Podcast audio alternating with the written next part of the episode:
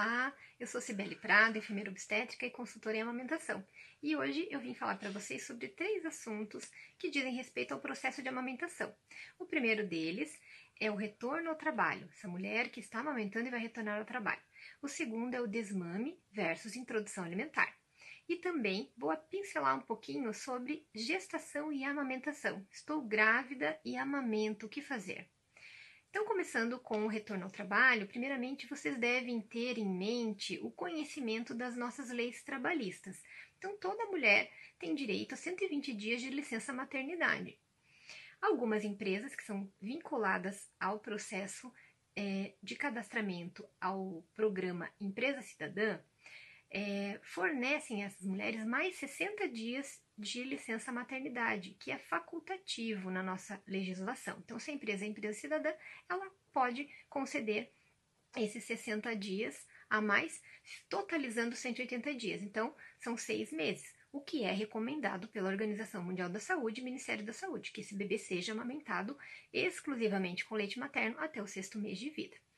É, Caso nesse processo o bebê precise de alguma adaptação a, a, esse cuidador, à escola, né, ou alguma situação relacionada à sua alimentação propriamente dita, entre o quarto mês e o sexto mês do bebê, converse com seu pediatra, que você tem também mais alguns dias ali que podem ser fornecidos com uma licença amamentação.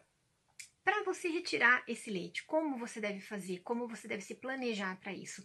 Então, não pode ser um mês antes, 15 dias antes de voltar a trabalhar, né? Aquele dia exato que você vai voltar a trabalhar. Você precisa de um planejamento antecipado, né? O quanto você consegue retirar de leite, quantas vezes por dia, como você deve armazenar esse leite, por quanto tempo, qual é o melhor horário para você retirar esse leite e também como ele vai ser ofertado para esse bebê. Precisa acontecer um treino, né? Quais são os utensílios que eu posso utilizar para eu conseguir é, é, ofertar esse leite para esse bebê que vai ficar com o cuidador ou numa escola. Voltando para as leis trabalhistas, é, devemos lembrar que todas as mulheres que trabalham em empresas que só concederão 120 dias de licença maternidade, até o sexto mês desse bebê, essa mulher tem direito a dois intervalos de 30 minutos no seu período de trabalho, seja ele de quantas horas for, se você trabalha 6, 8 ou 12 horas, é, em escala ou noturno, enfim, em qualquer horário, você tem direito a dois intervalos de 30 minutos para você retirar o seu leite materno. Algumas empresas que podem instalar salas de apoio à mulher trabalhadora que amamenta, no caso as empresas cidadãs, muitas delas é, aderiram a esse programa do Ministério da Saúde, é, elas deixam esse espaço reservado, privativo e com condições sanitárias para essa mulher retirar o seu leite.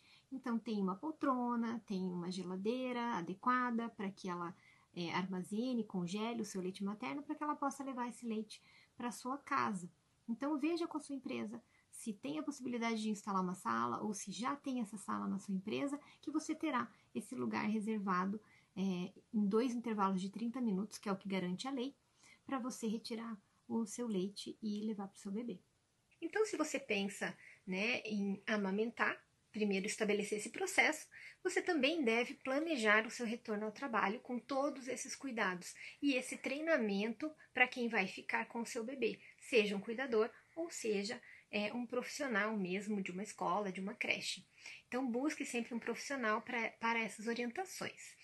É, falando um pouquinho também sobre o processo de introdução alimentar e desmame, né? Um bebê que começa a comer, que é também recomendado a partir do sexto mês, como eu já falei, então você oferta o leite materno exclusivamente até o sexto mês e começa a introdução alimentar a partir do sexto mês.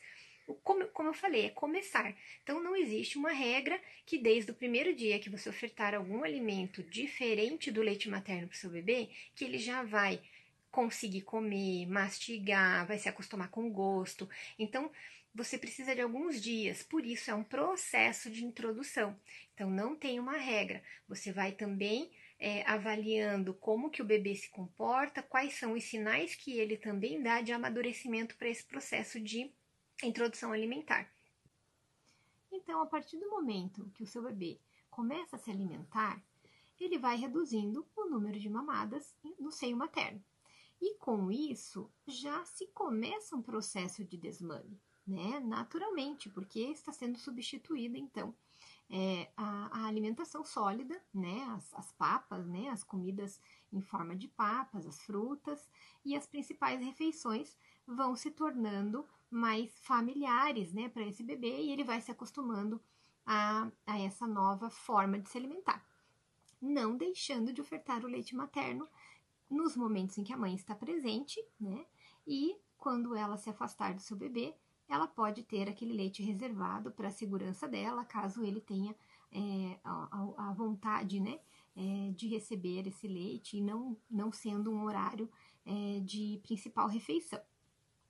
E aí sim pode-se começar um processo de desmame seja da vontade da mãe, né, ou seja pelo próprio bebê que, é, começando a se alimentar, vai perdendo interesse pela amamentação, o que é pouco comum para bebês muito pequenos.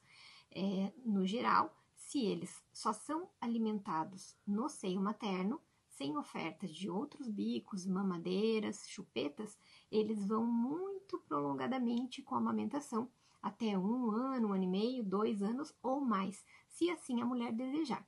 Mas se ela sente a necessidade né, de procurar uma ajuda para que ela vá é, fazendo esse desmame gentil, esse desmame gradual, seja lá o, o nome que, que, que se queira dar né, para esse processo, é preciso que ela tenha uma ajuda, né? Porque o bebê muito pequeno é, não é, é comum que ele é, naturalmente deixe assim de mamar por vontade própria, tá bom?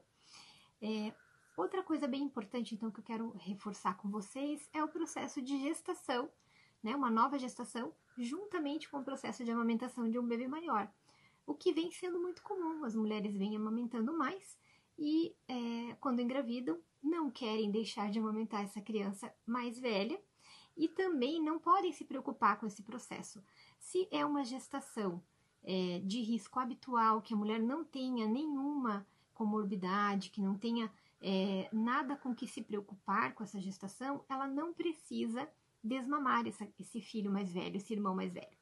É, não causa nenhum prejuízo, né, a sua gestação. Claro, ela deve é, se alimentar bem, né, porque está gestando um bebê e também produzindo leite para uma criança maior. Então, ela deve se preocupar, procurar um, uma atenção maior ao seu processo alimentar é, mas de forma nenhuma o processo de amamentação de uma criança maior é, traz algum prejuízo para a gestação. É, se ela tiver alguma dúvida, se você tiver alguma dúvida, busque também um, um conselho aí do seu obstetra. E o que é muito bacana disso é que o bebê que vai nascer, naturalmente o seu corpo vai voltar a produzir o leite desde o do seu começo, que é o colostro.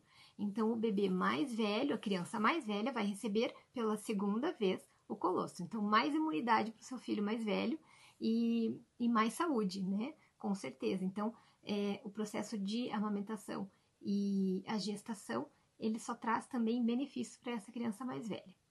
Então, se você tenha mais alguma dúvida, busque o seu pediatra, busque uma consultora de amamentação, né? Temos muitos profissionais para atender né, essa demanda das mulheres que amamentam. E por hoje ficamos por aqui. Um beijinho!